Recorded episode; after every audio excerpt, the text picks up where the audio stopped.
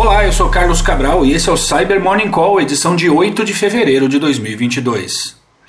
Começamos o episódio de hoje com uma notícia que já era aguardada há um bom tempo. A Microsoft anunciou ontem que irá bloquear por padrão, a partir de abril desse ano, a execução de macros em arquivos para o Access, Excel, PowerPoint, Visio e o Word, os quais tenham origem em fontes inseguras.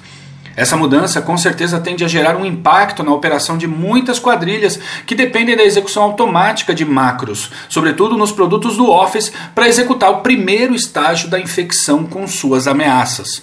Por volta do início dos anos 2000, a Microsoft já havia feito mudanças nos seus produtos, exibindo avisos sobre a execução de macros em arquivos suspeitos.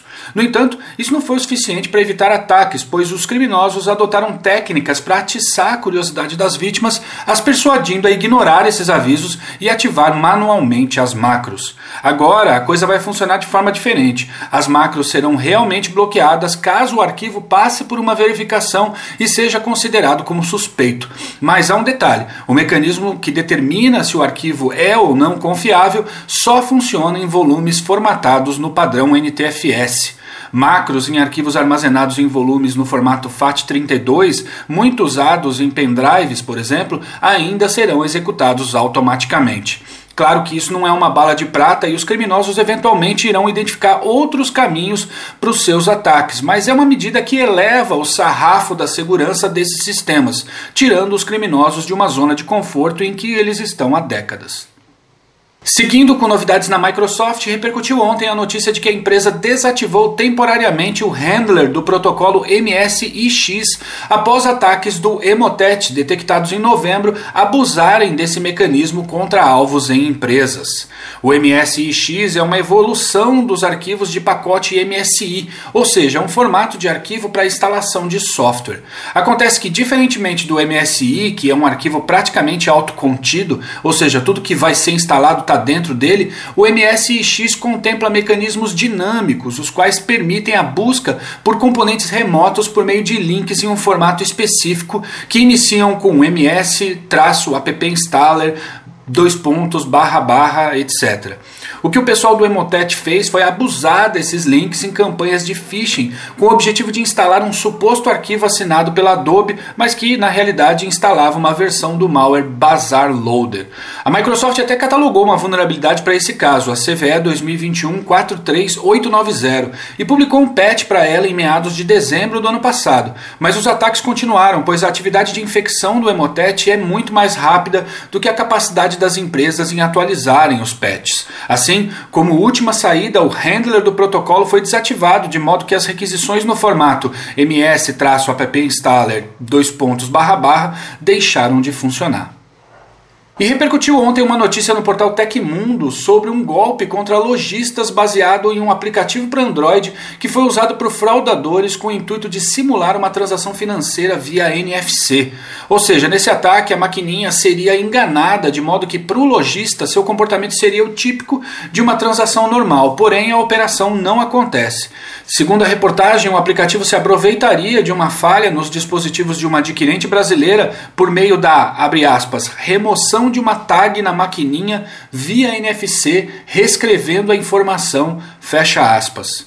Não foram divulgados outros detalhes técnicos que permitissem entender que tag seria essa. No entanto, isso supostamente permitiria que a máquina entendesse que estava fazendo uma transação legítima, porém com dados obtidos de vazamentos. O aplicativo é oferecido por cerca de 250 reais em grupos do Telegram e no Facebook.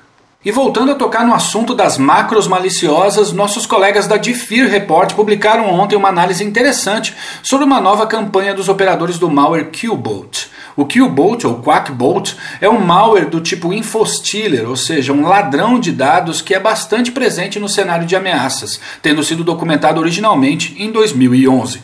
O acesso inicial às máquinas das vítimas é feito por meio de arquivos do Excel com macros maliciosas, mas se destaca nesse relatório de ontem o fato de que, após o acesso inicial, a ameaça se movimenta em intervalos regulares, no sentido de cumprir com as outras fases da infecção e roubo de dados em apenas meia hora.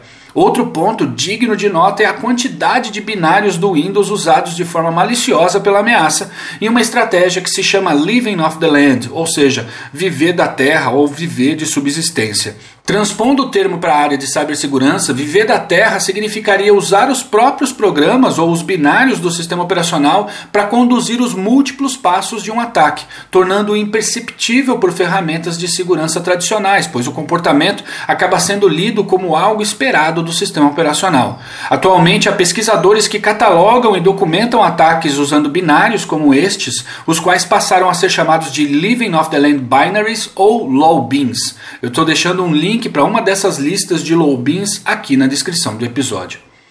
E a gente fecha essa edição repercutindo um boletim de segurança do Google que acabou de sair, o qual reporta 36 novas vulnerabilidades no Android.